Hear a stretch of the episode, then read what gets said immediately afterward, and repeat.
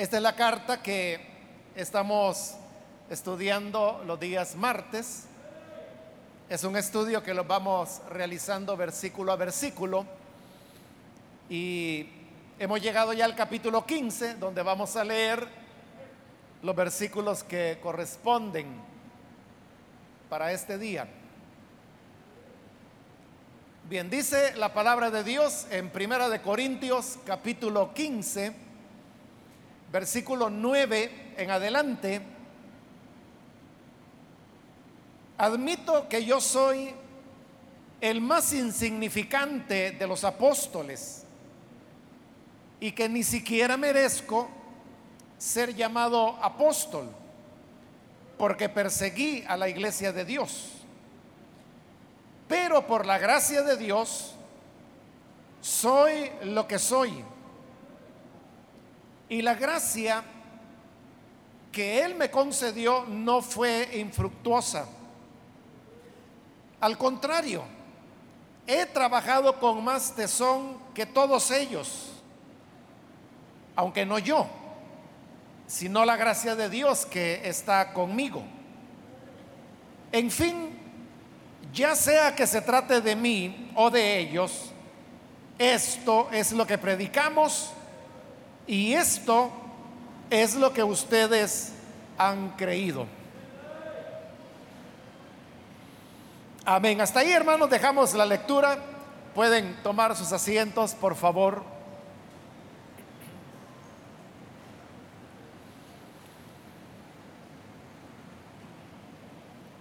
Vamos a continuar ahora, hermanos, con este capítulo 15, donde Pablo está desarrollando el tema de la resurrección de Cristo y el significado que esa resurrección tiene sobre todo lo que es la fe del Evangelio.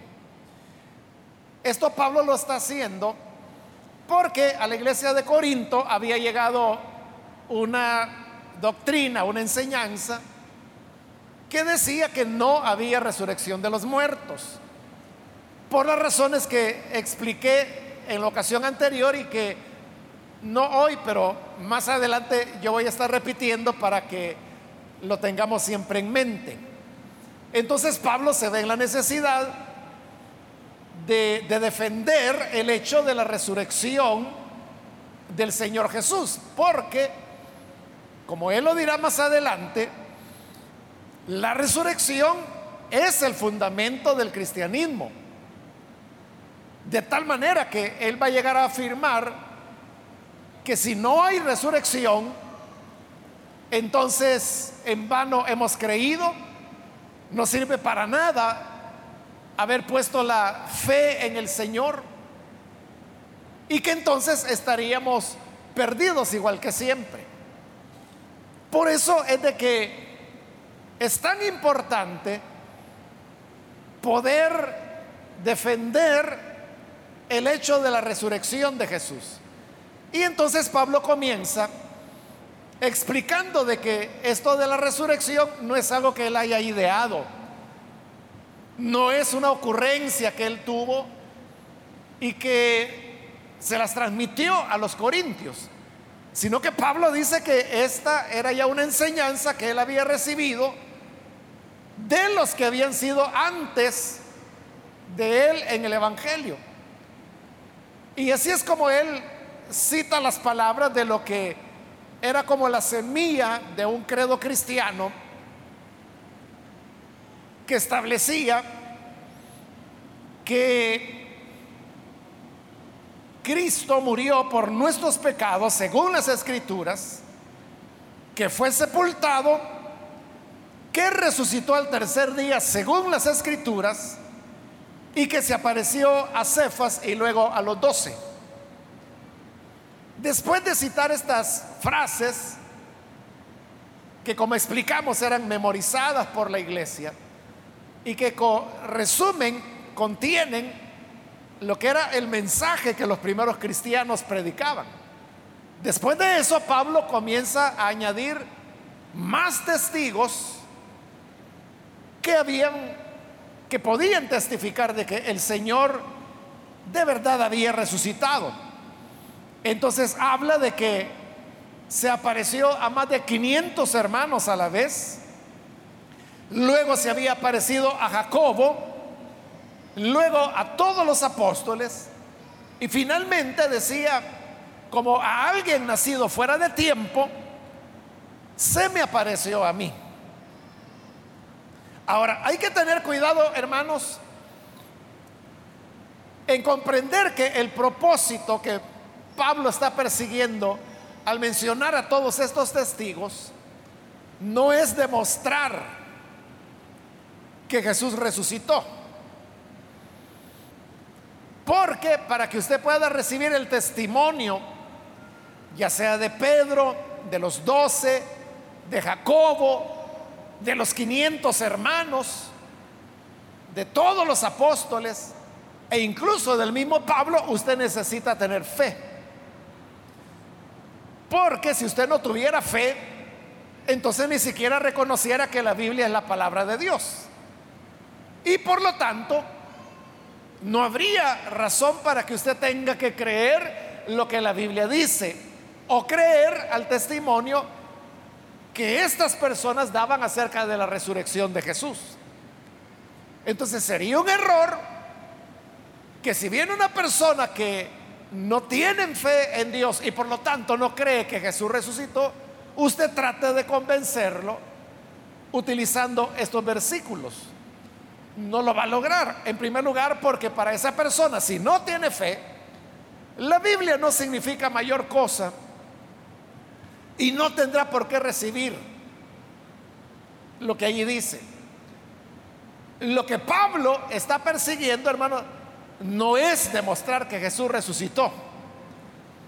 Lo que Pablo quiere demostrar, y, lo hace muy bien, es de que los primeros creyentes sí creían que Jesús había resucitado. Y como lo vimos al hacer el examen de esas palabras, que no solo creían que Jesús había resucitado, sino que había resucitado corporalmente. Por eso es que se hacía el énfasis en que había sido sepultado, porque lo que se sepulta es el cuerpo. Entonces todo iba dirigido al tema de una resurrección corporal de Jesús. Entonces lo que Pablo está demostrando es de que eso es lo que creían los primeros cristianos. Aparte del hecho de que a él mismo el Señor se le había revelado también resucitado. Explicamos que lo que Pablo tuvo camino a Damasco no había sido una visión o una revelación, ni siquiera un éxtasis. Lo que Pablo tuvo fue un encuentro con el cuerpo resucitado de Jesús. Por eso es de que Él se pone como testigo entre los otros que vieron al Señor resucitado. Ahora, ¿por qué todas estas personas que hemos visto que eran cientos, por qué creían lo mismo?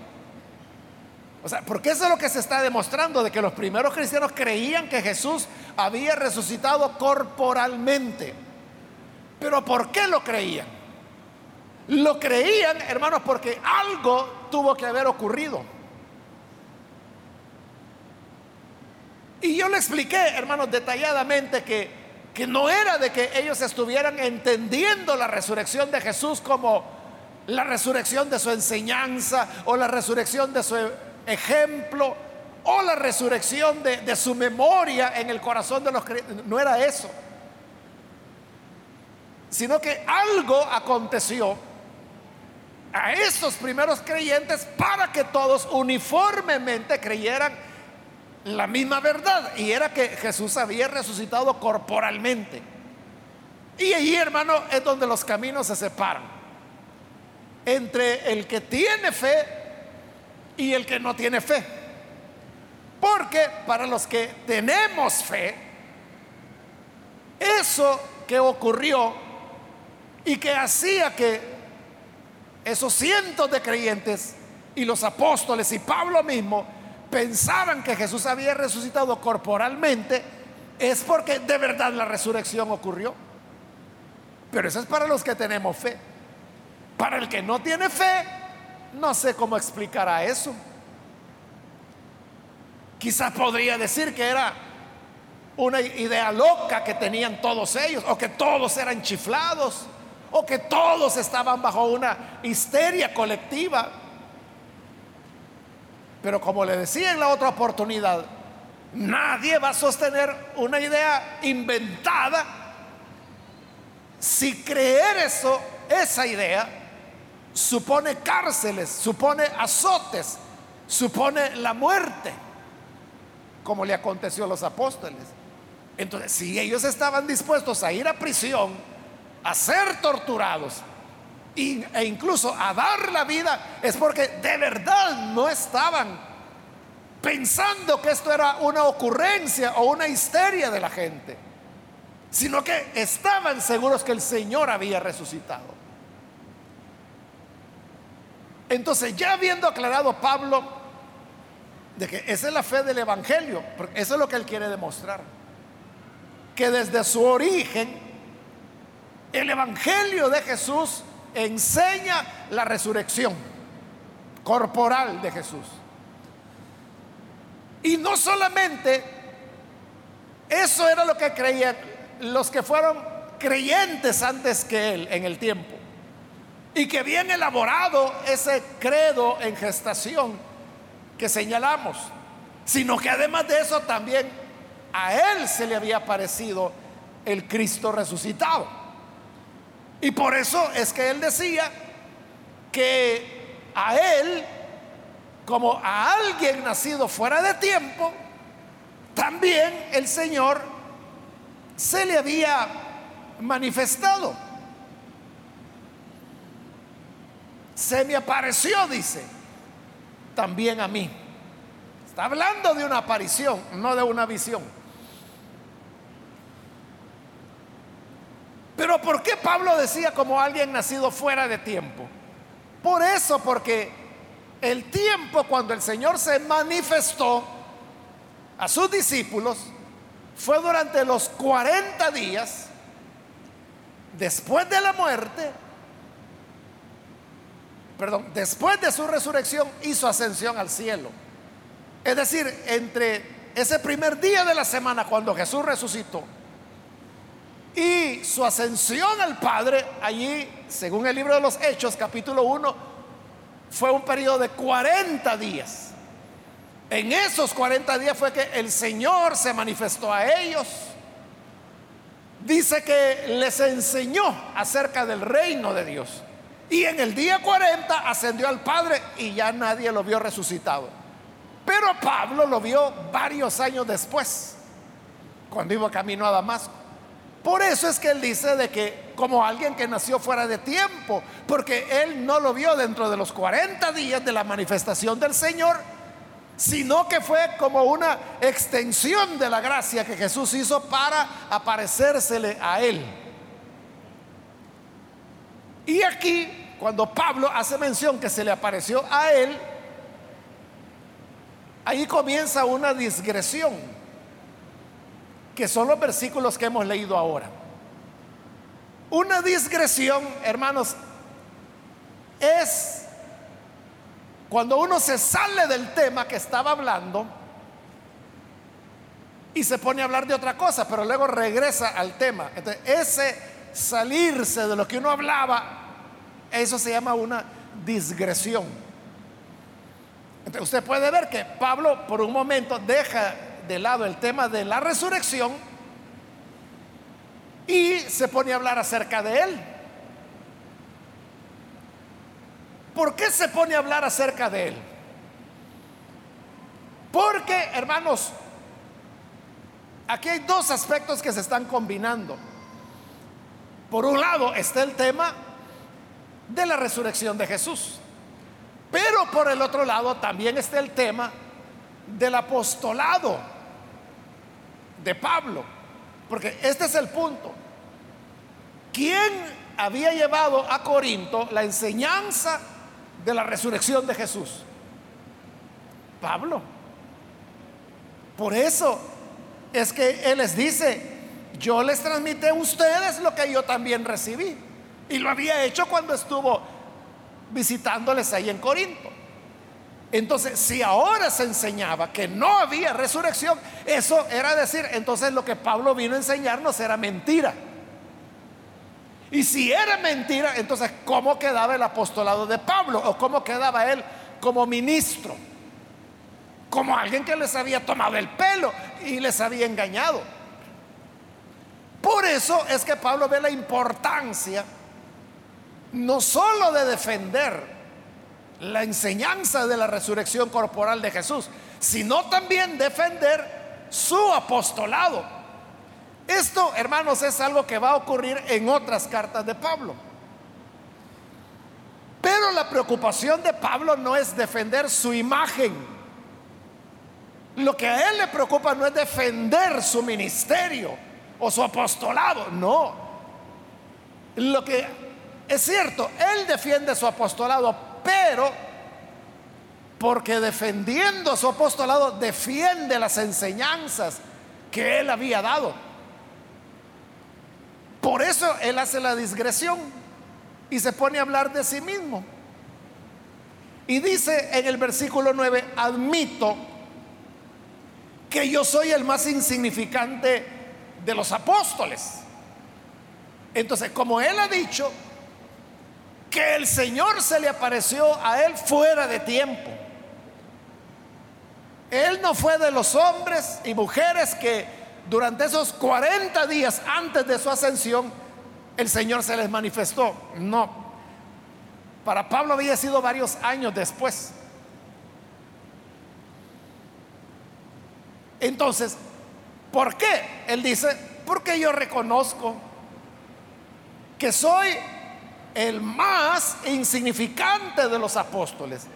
Tan insignificante, tan pequeño soy, que ni siquiera merezco ser llamado apóstol.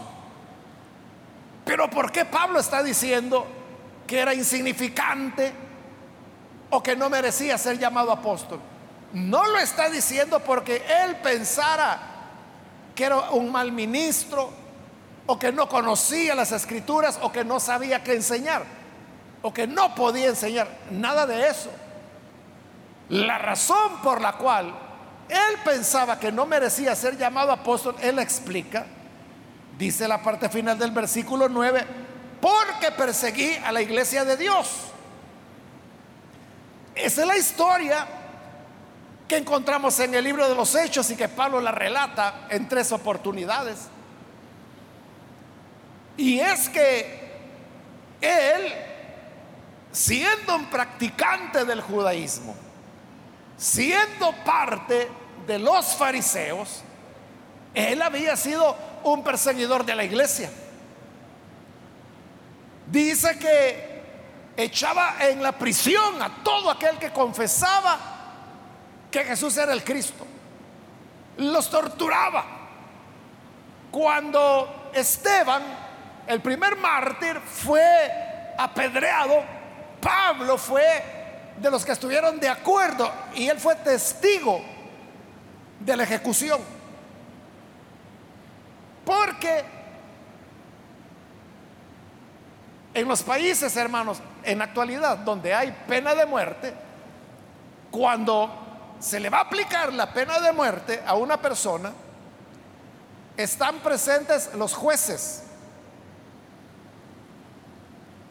Porque ellos son los que tienen que dar fe de que la persona condenada en realidad fue ejecutada. Ellos son los que dicen murió a tal hora. Son los jueces. Entonces, igual era en esta época. Pero los que servían como jueces eran los mismos religiosos, porque ellos eran los jueces religiosos. Entonces, Pablo como parte de los fariseos, era, o más bien fue designado en el apedreamiento de Esteban para que él fuera la autoridad religiosa y que en la época era judicial también, para decir, este es el hombre, a este deben apedrearlo y quedarse ahí para ser testigo de que lo habían matado, cuando ya le habían quitado la vida. Vaya, entonces ya cumplieron con el mandato, él ya podía informar que la pena había sido ejecutada. Eso hacía Pablo. Al recordar estas cosas, obviamente, ya cristiano, Pablo decía, ¿cómo yo pude hacer eso? ¡Qué barbaridad! Que yo perseguía a la iglesia del Señor. Y Pablo cuenta en sus cartas diciendo, y yo creí que al perseguir a los creyentes, estaba haciendo algo que Dios le agradaba. Hasta que el Señor resucitado se le aparece y le pregunta, ¿por qué me persigues? Y él sorprendido, Señor, pero ¿quién eres? Y le responde el Señor, yo soy Jesús, a quien tú persigues. Entonces ahí es donde él cae en la cuenta de que lo que ha estado haciendo es una torpeza inmensa y una cosa que Pablo llevó todo el tiempo y por eso es que aquí lo está mencionando. Por haber sido yo perseguidor de la iglesia, dice yo ni siquiera debería llamarme apóstol. Y si acaso soy apóstol, entonces soy el más insignificante de todos.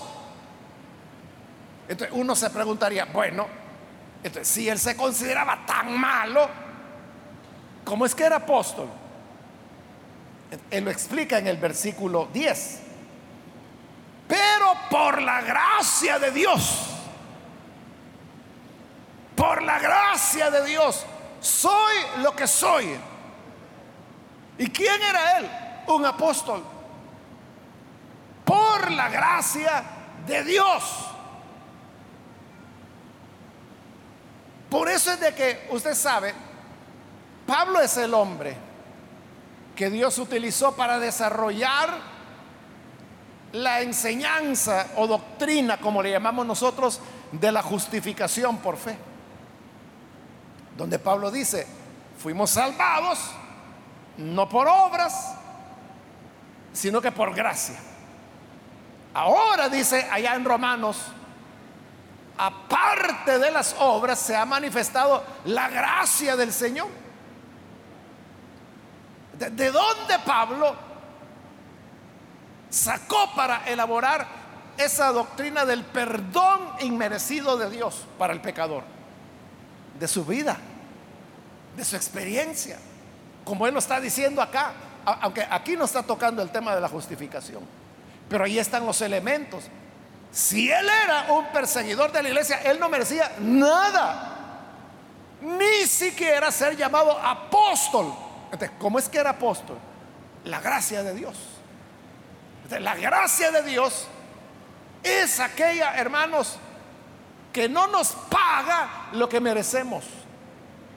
La gracia de Dios no nos da lo que nuestras obras merecen, sino que conforme a la inmensa misericordia y compasión del Señor, en lugar de recibir la condenación que merecemos, Él derrama sobre nosotros su perdón y nos reconcilia y nos adopta como hijos de Dios.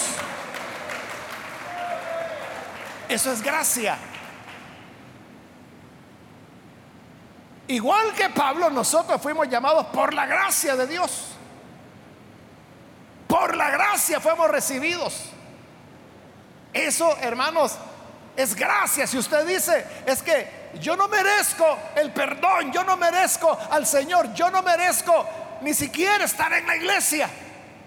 Igual que el hombre de la parábola que Jesús contó, que no entraba al templo y no solo no entraba, sino que no se atrevía a ver el edificio del templo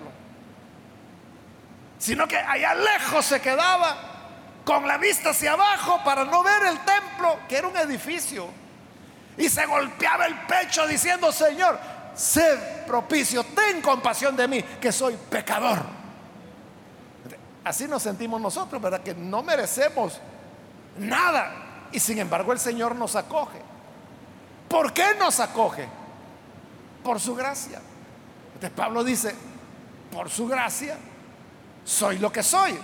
¿Y qué era él? Un apóstol. Pero no era un apóstol como todos los demás, sino que este Pablo es el hombre que había plantado la semilla del Evangelio en muchas ciudades. Como él lo va a decir también más adelante. Pero además era el hombre, como le digo, que elaboró la, la, doctrina de la justificación, la doctrina de la iglesia, la doctrina de los dones del Espíritu. Él fue el que enseñó la segunda venida del Señor. Él es el que aquí en este capítulo va a hablar acerca de la glorificación que vendrá sobre todo aquel que esté con vida cuando el Señor regrese. Esas y otras muchas cosas es Pablo quien las elaboró. Él explicó las ordenanzas de la iglesia, su significado, cómo era que tenía que hacerse. Eso era Pablo. Y él dice, por la gracia de Dios, soy lo que soy. No porque lo mereciera, era porque el Señor lo escogió para eso. ¿Y a quién escogió? Al peor al perseguidor de su pueblo, de su iglesia, a aquel a quien el Señor le reclamó diciendo, ¿por qué me persigues? A ese mismo lo convierte, como la escritura lo dice, en el arquitecto experto por el cual la iglesia fue edificada. Por la gracia de Dios, dice Pablo, soy lo que soy y continúa diciendo, y la gracia que Él me concedió no fue infructuosa. Al decir Él que la gracia que recibió no fue infructuosa, significa que existía la posibilidad de recibir gracia y que esta gracia no llevara frutos. Como ocurre, hermanos, con muchas personas. Nosotros debemos ser cuidadosos porque es verdad, llegamos al Evangelio por la gracia. Pero esta gracia puede llevar fruto en nuestra vida o puede no llevarlo. Aquellos en los cuales no lleva fruto es como la parábola que el Señor contó del sembrador que parte de la semilla cayó junto al camino, otra parte en pedregales, otra parte entre espinos y otra parte cayó en buena tierra. Entonces, dos tercios de la semilla no llevó fruto. Germinó, creció, pero luego se secó. Pero la cuarta parte que sí cayó en buena tierra, ese sí llevó fruto. Y no toda la tierra dio el mismo fruto, porque dice que parte dio 30 por 1, otra parte 60 por 1 y otra parte 100 por 1. Es decir, que aún dentro del fruto hay diversas medidas de fruto. El problema sería, hermanos, de que nosotros recibiéramos la gracia de Dios y que esta gracia no llevara fruto. Ahora, si nos preguntamos, ¿Qué es lo que hace que la gracia que se recibe lleve o no lleve fruto? Pablo lo dice a continuación. Dice, la gracia que Él me concedió no fue infructuosa. Y oiga, al contrario, he trabajado con más tesón que todos ellos, refiriéndose a los otros apóstoles. Yo soy el más pequeño, el más insignificante de todos los apóstoles, pero he trabajado más que ellos. Porque los otros apóstoles, hermanos, también hicieron obra. También fundaron iglesias. Lo que ocurre es que el libro de los hechos se centra en Pablo. Y sin embargo se habla, por ejemplo, de las iglesias que fundó Felipe en Samaria, por ejemplo. El libro de los Hechos habla de las iglesias que Bernabé fundó en Chipre, por ejemplo.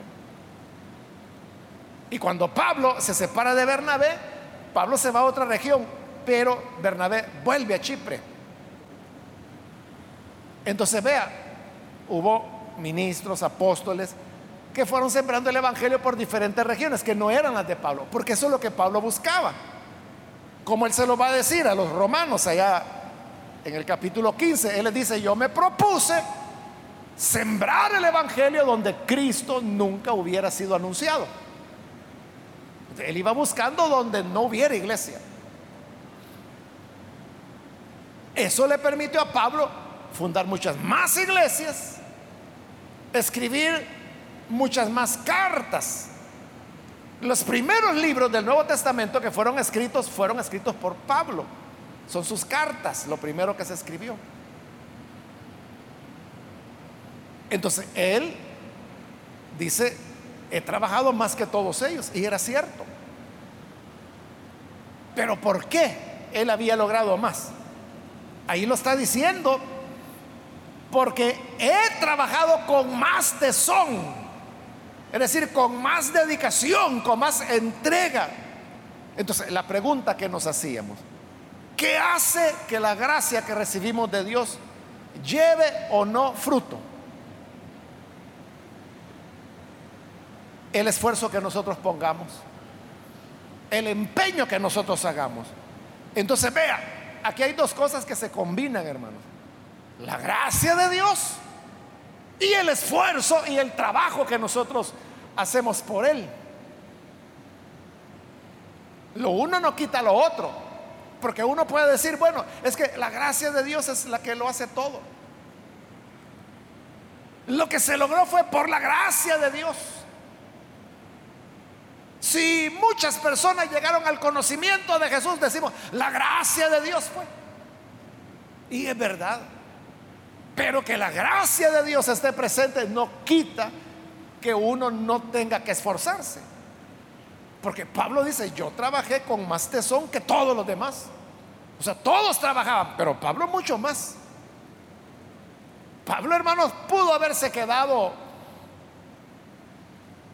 allá en Jerusalén, que era donde él se había educado y donde se sentía cómodo. Ahí pudo haberse quedado.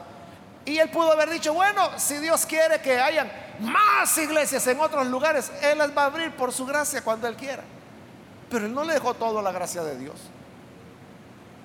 sino que trabajó con más tesón que los demás apóstoles para que ese evangelio llegara a los que todavía no habían escuchado. Él es el que le pone empeño. Y por eso es que cuando él contaba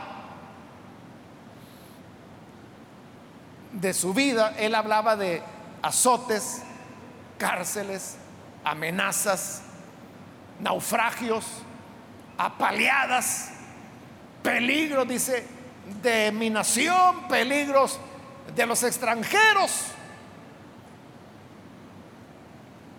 hambre, ayunos, desnudez.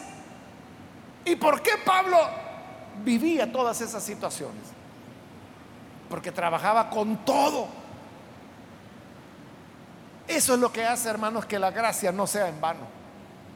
El Señor nos da su gracia.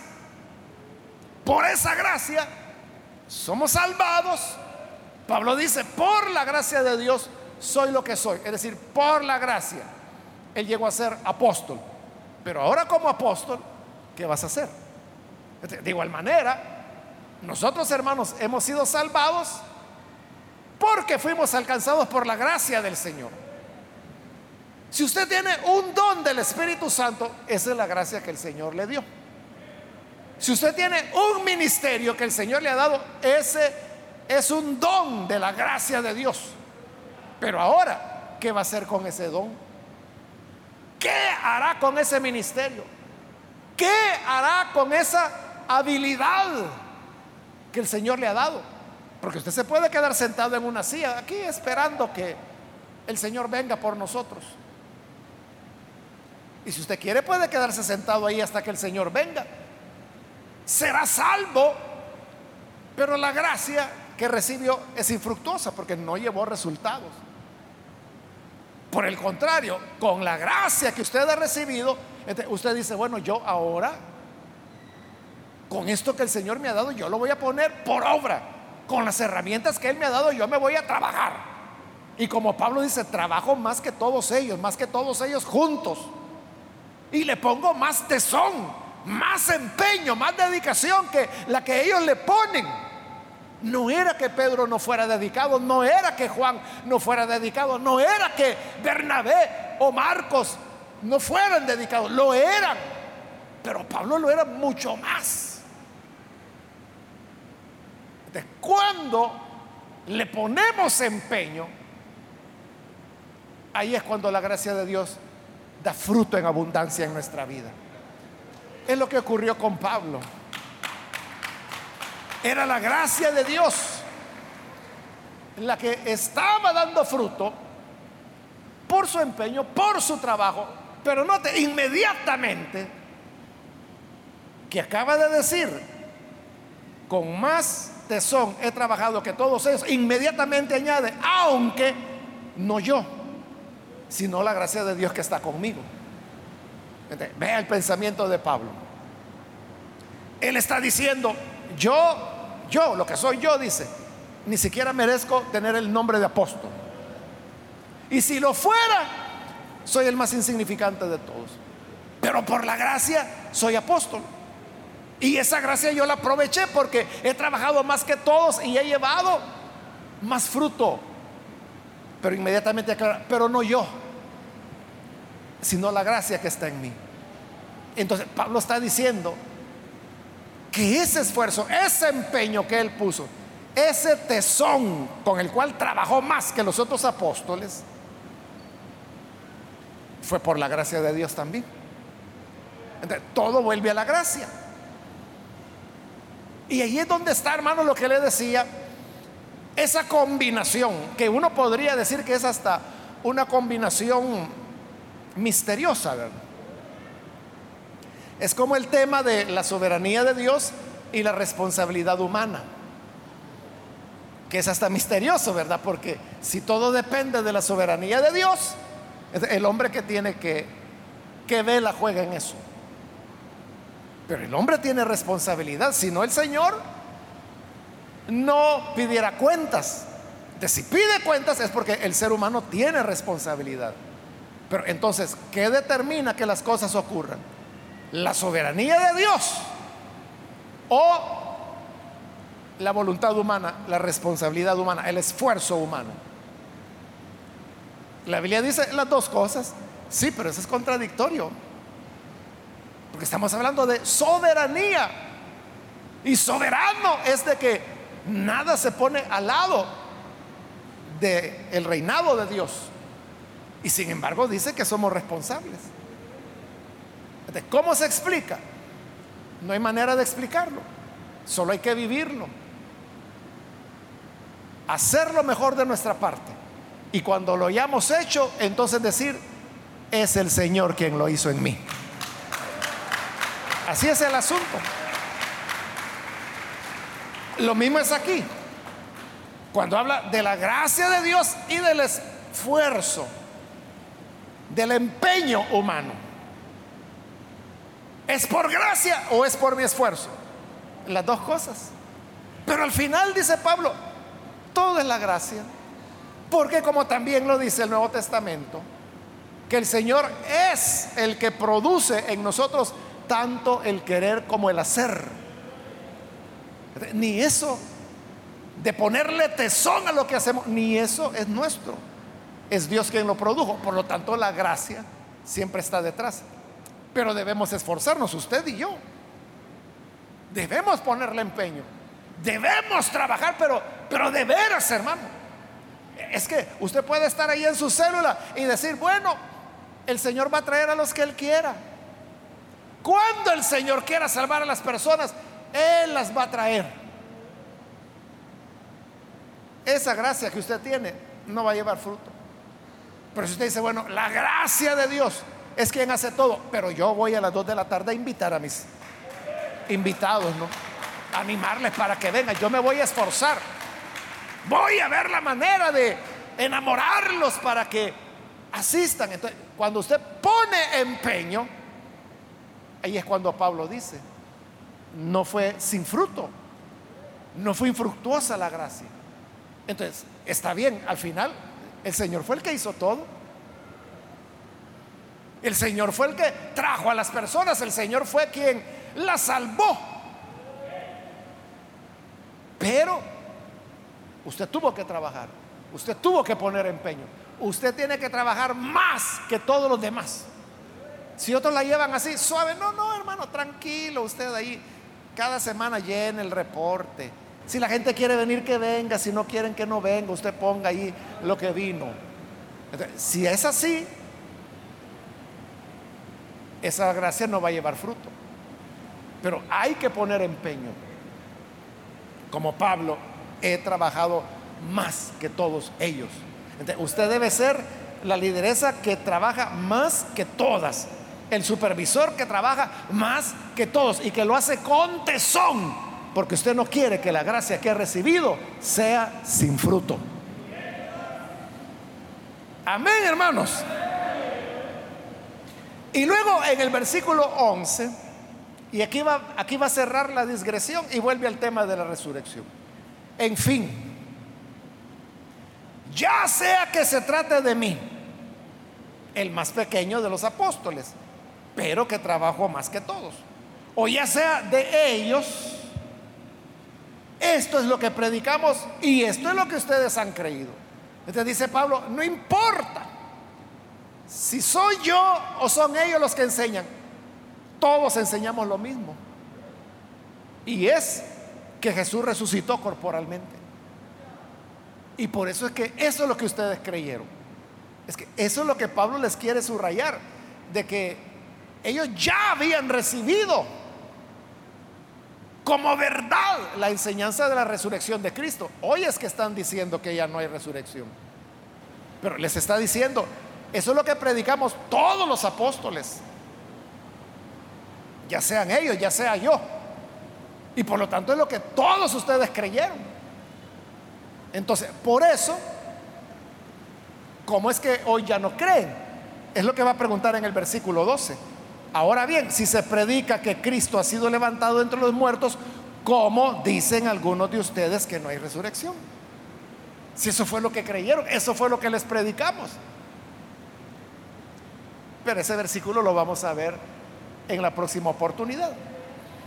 Entonces, como le digo, Pablo hace esa digresión, se desvía del tema de la resurrección para hablar de su apostolado, solo para volver. Es que Pablo tenía esa cualidad, hermanos, de que él podía disgregar, pero siempre volvía al tema que estaba desarrollando.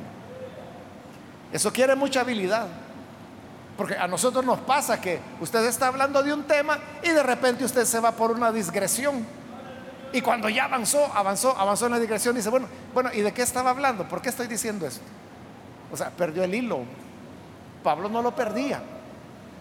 Y Pablo no solo podía hacer eso, sino que Pablo podía estar desarrollando un tema, hacer una digresión y dentro de esa digresión hacer otra digresión y luego cerrar la primera y volver a la segunda y luego cerrarla y volver al tema. O sea, eso hermano ya, ahí se necesita ser genio para eso. Pablo lo hacía. O sea, tenía esa capacidad.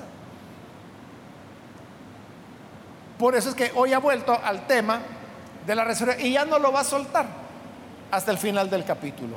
Entonces, hermano, la enseñanza fundamental que podemos recibir de esto es que la gracia de Dios, de verdad, es la que hace todo, hermanos.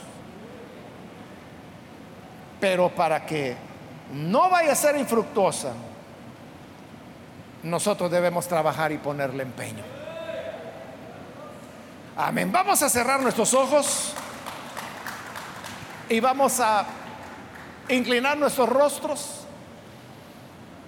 Y antes, hermanos, de orar, yo quiero invitar a las personas que todavía no han recibido al Señor Jesús como su Salvador, pero si usted ha escuchado la palabra del Señor, yo quiero invitarle para que usted no vaya a dejar pasar esta oportunidad y pueda así recibir al Hijo de Dios. Cualquier persona, cualquier amigo o amiga que hoy necesita venir para recibir a Jesús como su Salvador, por favor, ahí en el lugar donde está, póngase en pie en señal que usted desea recibir a Jesús y nosotros vamos a orar por usted. Con todo gusto vamos a orar para que el Señor le alcance y le redima. Con toda confianza puede ponerse en pie y oraremos por usted. Muy bien, ahí atrás hay un joven que lo hace, que Dios lo bendiga. Alguien más que necesita recibir al Hijo de Dios puede ponerse en pie. Lo que queremos hacer es orar por usted. Y por eso le pedimos ponerse en pie para saber quiénes son las personas por las cuales vamos a orar. Alguien más que necesita recibir a Jesús puede ponerse en pie. Allí en el lugar donde está, con toda confianza, puede ponerse en pie. Y vamos a orar por usted. ¿Hay alguien que lo hace? ¿Algún amigo, amiga, alguien más? La puerta está abierta. Venga y reciba la salvación del Hijo de Dios. ¿Hay alguien más que lo hace? Póngase en pie. Hoy el Señor le está llamando. Hoy es cuando la puerta y los brazos del Señor están abiertos para abrazarlo y recibirlo. También quiero invitar si hay hermanos, hermanas que se desviaron, se alejaron del Señor, pero hoy necesita comenzar de nuevo. Puede reconciliarse. Y para eso, allí donde está, póngase en pie. Y vamos a orar por usted. Cualquier persona que necesite reconciliarse, hoy póngase en pie. Hágalo en este momento. Vamos a orar. Hoy es su oportunidad para que la gracia del Señor le pueda alcanzar. ¿Hay alguien que lo hace? Voy a terminar la invitación, vamos a orar en este momento, pero hago el último llamado. Si hay alguien más que necesita recibir al Señor por primera vez o necesita reconciliarse, póngase en pie en este momento porque vamos a orar ya.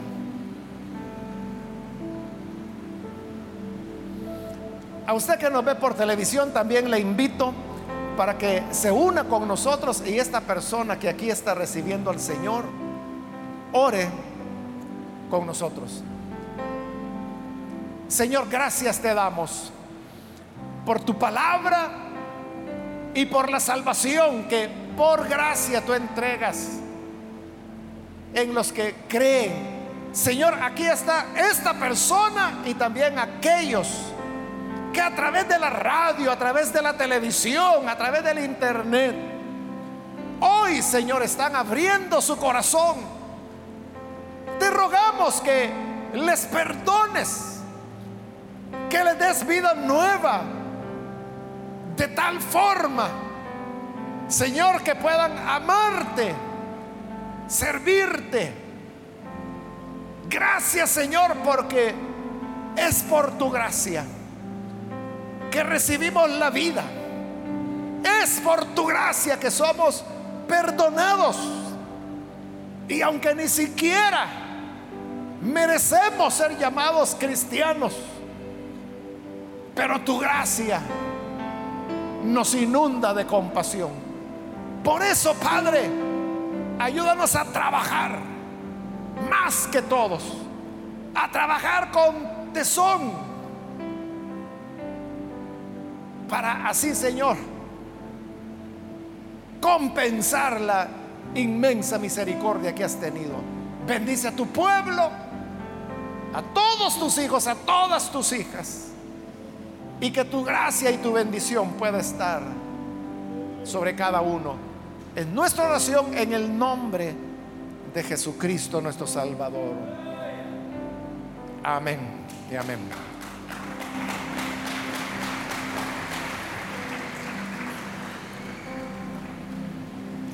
Amén. Qué bueno es el Señor, hermanos.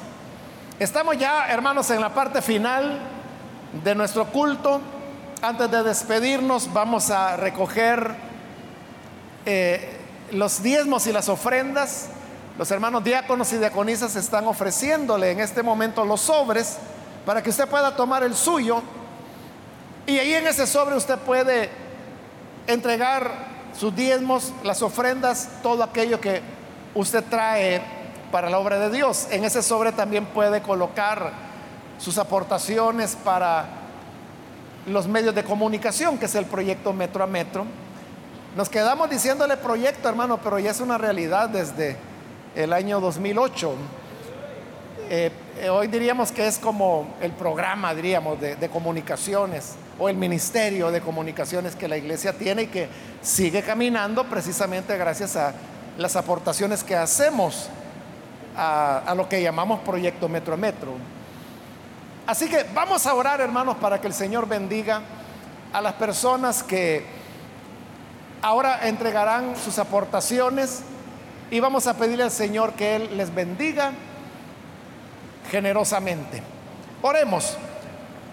Señor amado, gracias por lo que cada uno de tus hijos traen. Lo hacemos, Señor, con alegría, traemos a ti. Nuestro diezmo, nuestras ofrendas, nuestro aporte para que tu evangelio continúe siendo anunciado a través de radio, de televisión, de internet. Todo, Padre, lo ponemos en tus manos con gratitud, porque reconocemos que todo lo recibimos de tu mano, porque tú eres nuestro proveedor. A los hermanos, a las familias que lo hacen, Señor, bendíceles, multiplícales generosamente, así como tu palabra lo dice que el que siembra generosamente, generosamente cosechará. Tú eres el que en tu bondad nos haces cosechar. Y así, Señor, tenemos lo necesario. Tenemos alimento, tenemos techo, tenemos ropa para cubrirnos. Porque tú has manifestado tu bondad, tu fidelidad hacia tu pueblo Sigue haciéndolo con aquellos, Señor, que te honran. En el nombre de Jesús, nuestro Señor, lo pedimos. Amén.